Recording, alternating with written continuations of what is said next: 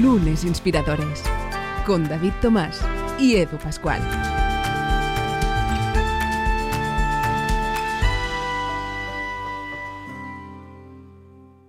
¿Qué tal? Bienvenidas y bienvenidos a Lunes Inspiradores hoy en un nuevo capítulo donde, bueno, estamos ya casi casi a punto de cerrar el año en este penúltimo capítulo, este penúltimo lunes, por decirlo de alguna forma, y lo haremos brindando, brindando de forma digital, ya me entendéis, y escuchando una historia, pues que hombre, que, que seguro aprenderemos, pero además acaba en un proyecto fantástico que tiene un naming, a mí me ha dejado el corazón casi casi robado, que es de Scorchify, eso me ha parecido maravilloso. Nada, hablamos con su, con su creador, evidentemente, pero antes, David Tomás, ¿cómo estás? Bienvenido. Muy bien, oye, tengo poca voz, tengo que decirlo, espero que me podáis más o menos escuchar bien, pero cuando acaba el año... Esto es la cena de Navidad, David. Con tantas, exacto, y todavía nos queda, claro, es que ahora nos queda, el lunes que viene estamos eh, celebrando la Navidad en casa, así que... Claro, claro. hay, que acabar, hay que acabar el año como sea. Bueno, Pero vamos, sigue las, feliz, la- contento claro. y nada, deseando celebrar ya la entrada del 24.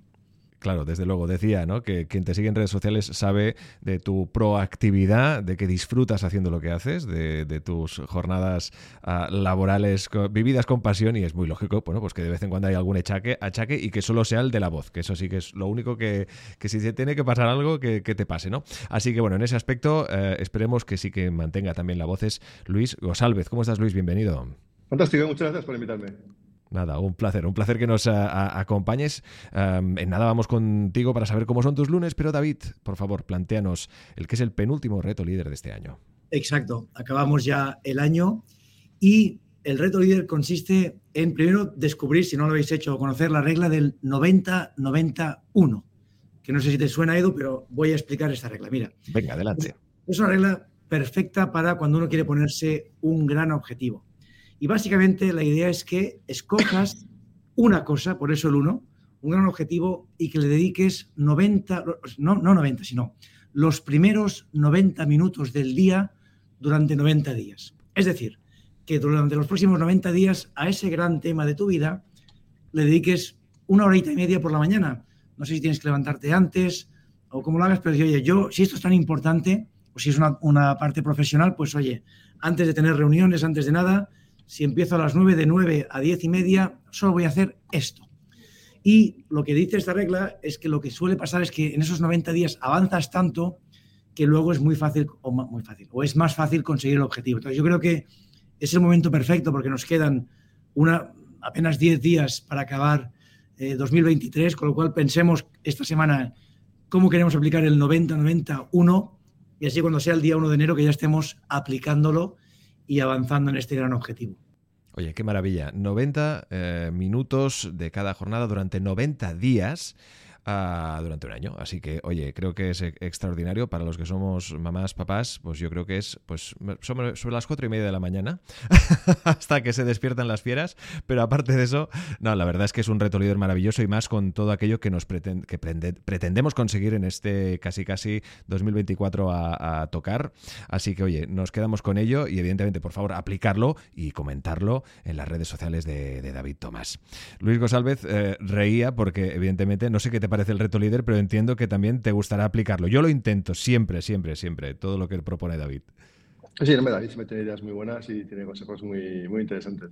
Yo voy siguiendo, hago lo que puedo, como todos, ¿no? Al final tenemos también nuestros, nuestras propias circunstancias, pero dentro de las, dentro de esas circunstancias, oye, es, es muy inspirador, ¿no? Siempre tener a alguien que te da ideas nuevas, frescas, ¿no? Que te pueden cambiar un poco la rutina. Eh, yo no es que tenga mucha rutina, eh, hablaremos de ello, pero, pero sí, sí, está muy bien. Oye, pues qué maravilla, ¿no? Hacer lo que uno puede y lo que le dejan también. Pues eh, Luis, vamos a descubrir esos lunes. Por favor, ¿qué es para ti un lunes? Mira, pues eh, no, podría decir que un lunes es o significa lo mismo eh, cada vez. Yo tengo la suerte de que hago bastante las cosas que quiero hacer y eso hace pues, que los lunes sean siempre un momento de ilusión, ¿no? Porque aunque, vale, sí, así vienes de fin de semana, pero hay muchos fines de semana que estoy deseando que llegue el lunes, porque en realidad eh, suelo hacer lo que me gusta todos los días de la semana. Y el lunes es como el primer día que tengo capacidad de hacerlo además con el resto de gente, ¿no? Porque al final, fin de semana lo haces con tu familia, con tus hijos, con tus amigos, tal, pero luego al final con, en el trabajo, que a mí me gusta eh, mucho mi trabajo, eh, pues como el primer punto de contacto. Con lo cual, para mí el lunes es un día ilusionante, es un día divertido, es un día de poner en marcha todo lo que estaba pensando durante el fin de semana, que no podía ejecutar hasta que no llegase el lunes. Y no digo que sea siempre así, hay algunos lunes más complicados que otros, ¿no? Pero, pero sí, diría que es así. Muy bien, fantástico. Desde luego, no hay como tener claro esos, esos lunes que, como tú bien dices, pues eh, responden a, los inputs que van surgiendo y al final uno también a, modo de entreno pues se va adaptando a todos ellos. Ahora toca saber por eso cómo eh, ha sido la, trayectoria personal, profesional de nuestro invitado David hasta llegar a Descorchify. Adelante. Pues nada, arrancamos. Yo creo que es, tú te definirás, ¿no? Pero Luis es esa mezcla entre un abogado muy profesional y a la vez un alma muy emprendedora, ¿no? De, ganas de hacer cosas. Ahora nos contarás. Pero empezamos ahí por el principio. ¿Cómo era un poco tu familia? Tú naces en Alcoy. ¿Qué tipo de valores te dio tus padres? ¿En qué te insistían? Y eso cómo te ha influido a que seas el Luis que eres hoy. Pues fíjate, yo, toda mi familia, hasta donde puedo remontarme en mi cabeza, eh, ha sido gente que ha montado o ha gestionado empresas, ¿no? O sea, todos han sido empresarios, emprendedores. A nos gusta mucho hablar de emprendedores y me gusta hablar de empresarios, ¿no? También al final manejamos empresas, equipos, eh, patrimonios, ¿no? Y entonces mi familia siempre ha sido todos empresarios, eh, han tenido negocios muy distintos. Mis abuelos, mi abuelo por parte de padre tenía una, una industria y padre también, industria textil, que es el negocio típico de Narcoy, ¿no? Así históricamente con las papeleras, las aceitunas rellenas ese tipo de cosas. Y por parte de mi madre, eh, mi, otro abuelo también fue muy emprendedor. Empezó trabajando como ayudante en un, en un ultramarinos, que se llamaba entonces, ¿no? Acabó teniendo pues, una gestoría, una empresa de quinielas. Es como que siempre hemos tenido muy, muy cerca, ¿no? Eh, he mamado desde muy pequeño el emprendimiento. Y yo creo que esos valores un poco de valerte por ti mismo, de sacrificarte, de esforzarte, de, de, saber que, que, en realidad eres capaz ¿no? de decidir lo que quieres hacer. Y, haber tenido esa referencia, mm, de alguna forma me ha marcado muchísimo y, me ha llevado a emprender prácticamente desde que acabé la carrera. Trabajé unos años en, en EY, pero luego ya enseguida ya decidí montar mi primera startup hace, mira, hace 20 años y 11 días que monté mi primera startup. Así que bueno, eh, llevo, llevo ya unos cuantos años en esto y, y, soy totalmente consciente de que ha sido gracias a, lo, que, a lo que viene de atrás, ¿no? Bueno, de arriba, si quieres llamarlo. Uno se acuerda bien ¿eh? de, ese, de, ese, primer proyecto. Claro, pero tú estudiaste Derecho em, y trabajaste primero, pues esto, ¿no? En, en EY. ¿Nunca te imaginaste solo haciendo Derecho? ¿Ya, ¿Ya, tenías claro cuando acabaste la carrera que ibas a montar una startup? ¿Cómo te, entras en este, en este sector y luego cuéntanos esta primera startup, ¿no? Porque, bueno, era un momento muy incipiente. Yo ya estaba en temas digitales, pero en 2003, eh, en ese momento, los que estábamos en el sector digital, se nos veía como unos frikis, unos raros y que aquello no tenía ningún futuro. Y tú te, sí. te ¿no? Me imagino que tus padres te dirían, oye, Luis, ¿estás seguro de lo que haces? ¿Dónde vas? Sí, yo, fíjate, el otro día, justo hablando en, el campo de que me acordé de, algo que, quizá tenía que tener más en cuenta, ¿no? que es que el, el, decano de la Facultad de Derecho de SADE, en aquel momento, Antonio Marzal, eh, cuando hicimos el proceso de selección, yo, a mí no me seleccionaron para entrar en SADE, ¿no? por algún motivo el perfil. Y, pero me llamó y fui desde Alcoy y me dijo, me gustaría hablar contigo porque me gustaría verificar un par de cosas. ¿no? Fui a hablar con él y cuando llegué, hicimos una entrevista de una hora, bajamos a la cafetería, tomamos un café y cuando acabamos todo esto, me dijo, ¿sabes qué? Que es verdad que por tu experiencia académico y tal, pues probablemente no eres el perfil que estamos buscando, pero oyéndote hablar me doy cuenta de que eh, tú, lo que no, tú no quieres ser abogado, tú lo que quieres es ser director de un despacho de abogados, o sea, tú lo que quieres gestionar abogados. Y esto, eh, eh, y, pero en el queremos también ese, tipo de perfiles, con lo cual sí que me voy a recomendar que te admitan. Y me admitieron, hice la carrera y mira, me ha ido bien. Y, y esto es, que es algo que había borrado de mi cabeza, ahora cobra como una dimensión un poco distinta, ¿no? Cuando, cuando, me doy cuenta que sí. De hecho, empecé a trabajar como abogado, aprendí muchísimo, me encantaba trabajar en Iguay, era un despacho fantástico, tenía unos abogados increíbles los que aprender, pero cuando tuve la oportunidad me fui y pensé que nunca más iba a ser abogado y acabé montando un despacho de abogados otra vez especializado en tecnología e innovación porque es lo que me gusta, es que lo que me gusta es el negocio, ¿no? Es tanto el ejercicio que también, por supuesto, y es lo que se hace también hace tiempo, ¿no? Y la primera startup que monté, como a tu pregunta, David, eh, se llamaba E-Contratos, en 2003, que seguro que ahora todos utilizáis eh, Signatury, DocuSign, bueno, esas herramientas de firma electrónica. Bueno, pues en aquel momento mm, nos dimos cuenta, me di cuenta y luego mis socios, ¿no? que, que, era un coñazo firmar un contrato, enviarlo. O sea, yo un contrato con un señor que está en Venezuela, que le envía un documento hasta allí con un courier, lo firma cualquier persona por el proceso, luego vuelve, todo firmar. O sea, esto es muy incómodo, ¿no? Como ¿por qué no montamos un sistema? Salió justo la LSI y dijimos, vamos a montar esto.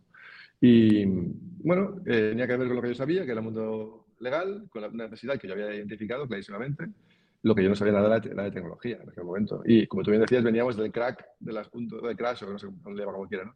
de las .com justamente a, principios de los 2000 y era como, ¿pero dónde vas? ¿Qué, vas a montar toda una startup? Estás loco, eres abogado, tío, si aquí te ganas bien la vida. Pues bueno, pues Menos mal que lo dice, menos mal que lo dice, David. Estoy muy contento de, haberme. La montamos, lo cerré a cabo de cinco años porque no sabíamos qué, queríamos hacer ni, ni, cómo hacerlo, con una ronda de un millón de euros aprobada que no llegamos a ejecutar. Y porque, bueno, fuimos honestos en aquel momento, ¿no? Y, ahora lo pienso, la gente me dice, no, coño, pero fíjate todas estas compañías que han hecho cosas tan chulas, ¿no? De, eh, bueno, pues, una Signature, y todas estas empresas tan chulas. Digo, ya, pero es que yo no, no, hubiera podido llegar ahí. No es un tema de momento, era un tema de que no, no sabíamos cómo, cómo hacerlo, ¿no? Eh, bueno, pues sí. Pero, pero, gracias a eso, fíjate, vas dando pasitos y llegas a, donde estoy ahora mismo. Oye, ¿y tu mayor aprendizaje en esta startup cuál sería? ¿Qué idea o qué dos, dos ideas nos compartes de, mira, esto es lo más importante que aprendí? Pues te diría que lo más, lo más, lo que más, lo más importante que aprendí es que era capaz de crear una empresa, que es una cosa que hasta que no lo haces no sabes si, si es de hacerlo o no, o si te va a gustar, o si vas a querer dedicar tu vida a hacer eso o no. Conozco mucha gente que ha montado una empresa y se ha ido corriendo y jamás ha vuelto a acercarse al mundo del emprendimiento. ¿no? Ha dicho, ostras, de verdad, esto yo no quiero no dormir por las noches, no quiero estar pendiente de pagar los sueldos de mis empleados, no quiero estar pendiente de esto. Y, bueno, hay, hay, una parte de actitud, una parte, una parte de personalidad, supongo, una parte de, formación. Yo ahí descubrí que esto es lo que yo quería hacer y que si no era de contrato sería otra empresa. Y desde entonces he montado seis empresas más. Oye, e, esto que comentas es muy importante ¿eh? porque ahora justo hace poquito estaba con un emprendedor que lo ha pasado tan mal que ha acabado en tratamiento psicológico, ha acabado ingresado, porque dice, es que mi mente ya ha implosionado, ¿no? Es decir, no, no puedo con más noticias con esta curva y, por un lado, oye, por un lado te duele dices, es verdad, pero esa fotografía bonita del emprendedor, de que todo, las fotografías de Instagram, no es la realidad, es decir, es, es muy difícil, es muy complicado, ¿no? ¿Tú hay algún momento que recuerdes decir, oye, no puedo, no puedo más, ¿no? Yo por, por ponerte yo, yo recuerdo, por ejemplo, hace unos años, hace bastantes años, ¿no? 2004, 2005, un proyecto muy grande, con una compañía muy grande, tener muchísimos problemas. Me acuerdo estar cenando mi cumpleaños eh, y tener que atender llamadas, ¿no? En mi cena de cumpleaños porque había un incendio y dices, oye, esos momentos uno, pues eh, tiene que estar, o sea, tienes que estar preparado porque de, una forma u otra te llegan, ¿no? Y no es sencillo de gestionar. No sé en tu caso si hay algún momento que recuerdes. Todo el rato, quiero decir, eh, vivimos en un incendio permanente, es como la imagen aquella de, no, oh, it's fine, ¿no? Con todos los perros con el fuego alrededor, ¿no? Es que esa es nuestra vida habitualmente. Eh, por eso te decía que hay que estar hay, que querer hacerlo. Esto no es una cosa que te sale porque sí y lo haces y ya está, ¿no? Has de, tener la actitud y las, y las ganas de, querer vivir con ese, en ese contexto de fuego permanente. Y ahí lo, que estás comentando, David, es interesante. Yo em, estoy desde el principio en una asociación que se llama ANCLA, no sé si la conocéis. Sí, eh, sí, sí. Eh, el iniciador fue, fue Diego Ballesteros, que estuve con él en Madrid. Y, justamente en ANCLA lo que, buscamos es esto. O sea, hay unos estudios dramáticos sobre el impacto en la salud mental de los emprendedores Em, derivado de estas situaciones de estrés, del cortisol a tope durante periodos muy dilatados de tiempo, no ser capaz de desconectar, ¿no? el secuestro amigdalino, hay un montón de cosas que están estudiadas em, y lo que buscamos es justamente ayudar a que estos emprendedores que, que, tenemos eh, estos problemas, bueno, eh, es que este estudio, digo, es dramático porque salen cosas como, no, no el porcentaje de gente que tenía problemas de adicciones, eh, alcoholismo, divorcios, intentos de suicidios, muy, muy, muy heavy. Y bueno, y en Ancla tenemos un montón de recursos para ayudar a la gente a que, a que supere o que tenga más instrumentos, herramientas para vivir un poco mejor. Los problemas los vas a tener, igual, evidentemente. O sea, esto no te soluciona los problemas de, del trabajo, pero sí que te, como tú internamente los gestionas mejor para vivir un poco mejor. Exacto, la gestión de esos problemas. Tenemos pendiente traer a, a Diego aquí al, al, podcast y que nos, nos cuente, pero es verdad que es algo que no se suele explicar. Claro, tú te encuentras dejas una compañía potente, montas una startup, no funciona. Eh, primero, cómo lo vives el cierre y luego, claro, luego montas un despacho de abogados, que es verdad que soy referente en tecnología, en innovación y en el mundo de startups, pero, pero al final es un despacho de abogados, que es lo que no querías hacer, al menos eh, no, es, es, poco, no, es, no es mi idea, ¿no? ¿Cómo, viste este proceso? Bueno, o sea, yo el cierre de contratos lo viví mal, o sea, que nadie te va a decir, qué bien, he cerrado mi empresa, qué contento estoy. No, es ridículo. O sea, no, es que he aprendido mucho, es una mierda cerrar la compañía. Porque si la cierras probablemente es porque no te ha ido bien. Si no te ha ido bien es un fracaso. Ya está, ¿no? O sea, hay que, hay que aprender a manejar el fracaso, pero a nadie le gusta fracasar. Eh, últimamente parece que hay como una especie de apología, ¿no? Fracaso me parece una mierda. O sea, perdón, perdón, ¿eh? Pero no, no, no, no, me parece nada bien que intentemos eh, dulcificar una cosa que en sí misma siempre es, es, amarga. Pero bueno, no lo, o sea, viví eh, de hecho, me negué a cerrar la compañía, hablé con mis socios, les intenté comprar o eh, convencer y tal. Por suerte eran muy buenos amigos y siguen siéndolo, los quiero un montón y me ayudaron a ver que no, que no teníamos que seguir y lo seguimos y ya está. ¿no? Y luego el despacho, eh, es cierto, es un despacho de abogados, pero es que es el despacho de abogados que yo quiero tener. O sea, yo lo he creado como yo quería que fuera, ¿no? Y de hecho casi todo el equipo es gente que viene de grandes, grandes despachos, eh, despachos grandes, perdona, despachos que, que, tienen a miles de personas, miles de abogados, y que no querían ese estilo de, trabajo. ¿no? Yo, una cosa que me gusta mucho de Metrixon es que no somos una trituradora de carne, nos gusta eh, trabajar conjuntamente, somos bastante planos en cuanto, en cuanto a, a la, a la, escala, en cuanto a la jerarquía, nos gusta trabajar juntos, eh, no nos damos codazos. O sea, tenemos una forma de trabajar bastante eh, bueno, la que yo me hubiera gustado encontrarme cuando entré en Iguay hace 20 años. Humana, ¿no? O sea, al final estás trabajando con personas para personas, ¿no? Y esto lo, tenéis y se, se respira de, desde fuera, ¿no?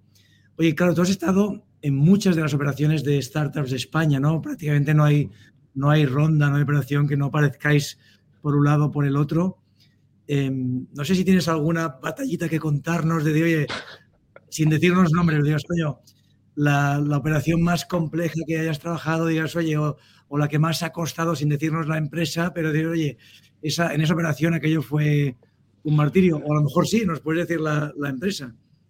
Eh, bueno, sabes que lo malo de ser abogado es que somos como, perdón por la expresión, somos como, como los curas y las putas, que no podemos contar lo que hacemos, ¿no? Eh, en este caso más porque nos quitan la licencia, los curas nos la quitan. Pero en cualquier caso, em, eh, sí, tenemos un montón de batallitas, imagínate, hacemos unas 70 operaciones al año más o menos, eh, son, a, lo largo de muchos años pues son muchas operaciones.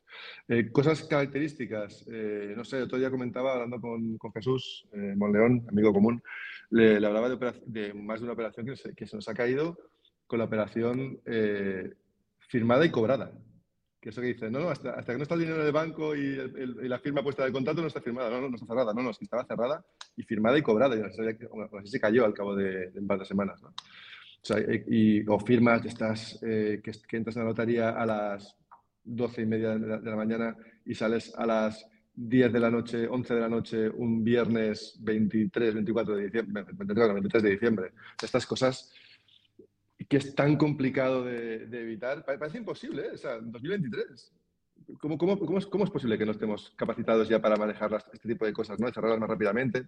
No se aprende, es imposible. Siempre hay cosas que no te esperas, siempre hay requisitos absurdos y siempre hay gente que desaparece. Eh, pero vamos, sí, se nos, nos encontrado de todos los eh, colores, olores y sabores, como te puedes imaginar, y operaciones de, de guerras internas, bueno, muchísimas cosas. Claro.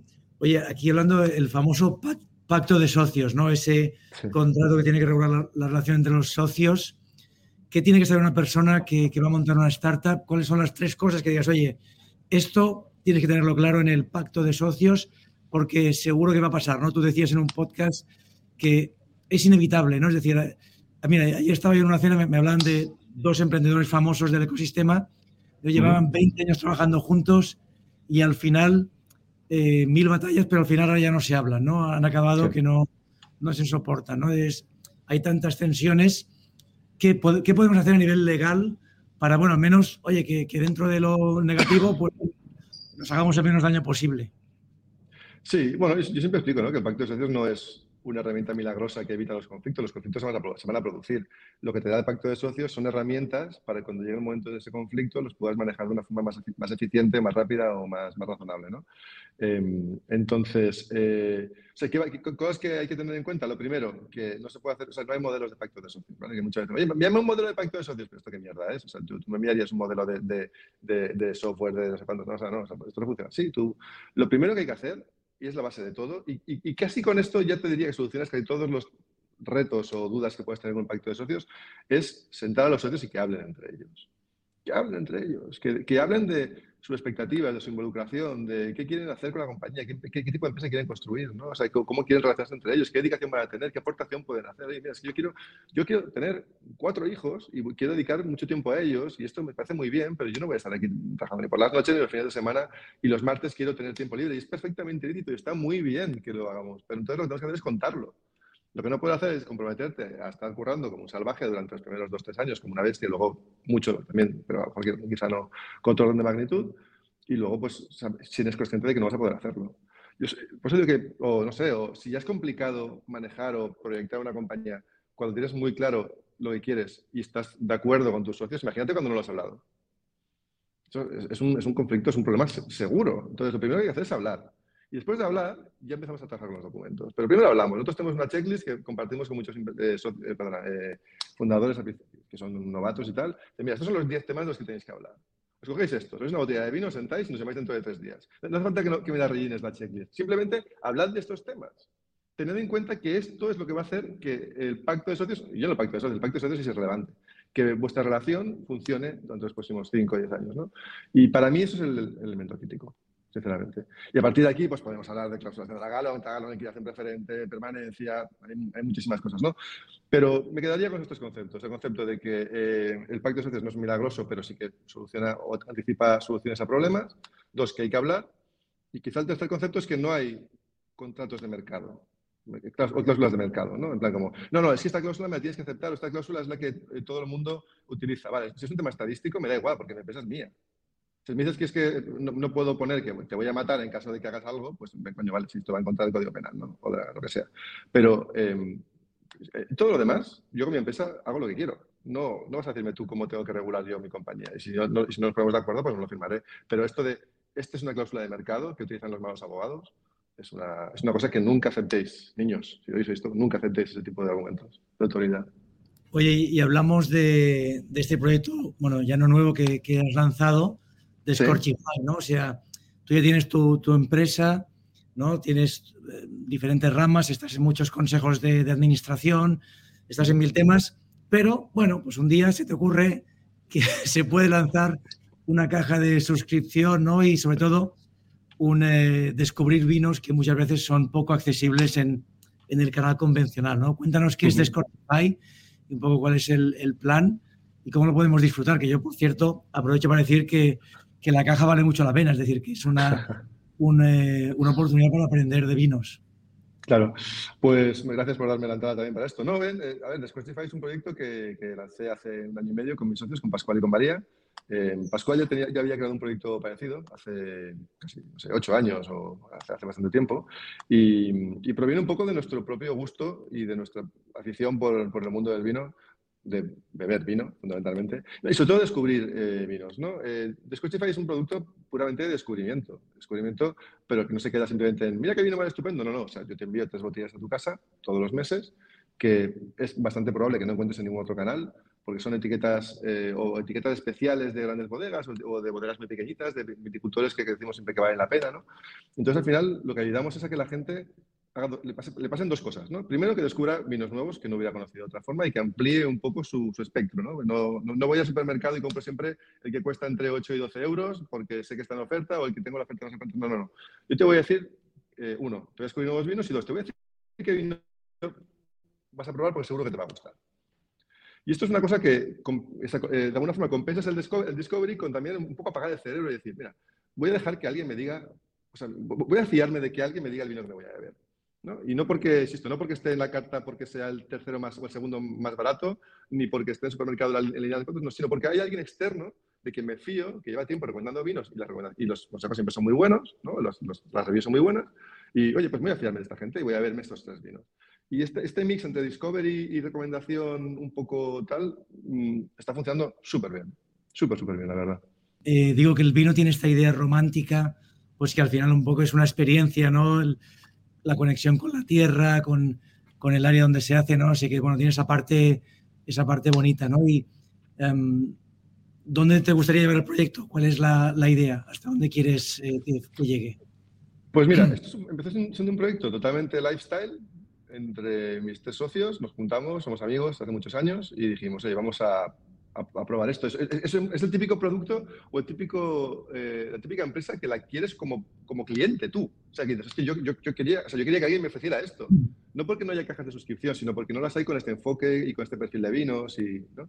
y bueno, creamos esta empresa porque queríamos poder acceder a este, a este tipo de servicios y, y, no nos pusimos unos objetivos muy... O sea, queríamos divertirnos, queríamos mm, no ganar muchísimo dinero, pero sí al menos eh, demostrar que éramos capaces de generar un negocio con esto joder, y es que, hemos, es que hemos sido capaces de montar un negocio con esto. Y es un negocio que funciona, es un negocio que genera ingresos recurrentes, además. Eh, y ahora en Navidades pues también vendemos un montón de vino y de cava y de cosas a, un montón de gente por toda España.